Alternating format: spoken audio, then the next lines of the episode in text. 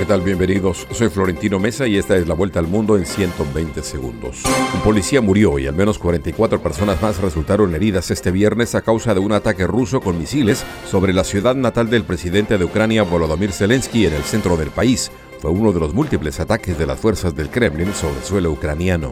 Corea del Norte anunció hoy que terminó la construcción de un nuevo submarino nuclear táctico de ataque, un arma destinada a reforzar su fuerza naval, aunque el ejército surcoreano dijo que la embarcación podría no estar operativa.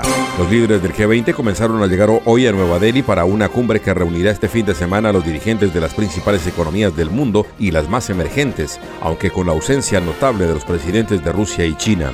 América Latina estará representada por Brasil.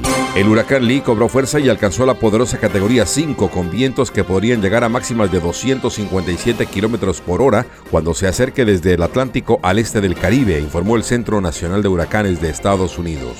Un número récord de niños está realizando peligrosos viajes a través de América Latina y el Caribe, a menudo sin compañía de un adulto, y provienen de países en continentes tan lejanos como Asia y África, según un reporte de la Oficina de la ONU para la Infancia, UNICEF. El alto comisionado de Naciones Unidas para los Derechos Humanos instó a los estados del mundo a seguir el ejemplo de México y garantizar acceso legal y seguro al aborto, un día después de que la Corte Suprema Mexicana lo despenalizara en todo el país.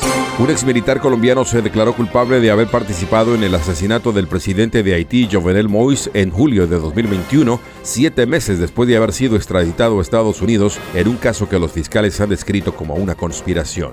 Las campañas electorales de los expresidentes peruanos Alan García, Ollanta Humala, Pedro Pablo Kuczynski y la candidata Keiko Fujimori recibieron aportes ilegales de la empresa brasileña Odebrecht, aseguró en una audiencia virtual el exdirector superintendente de esa compañía en Perú.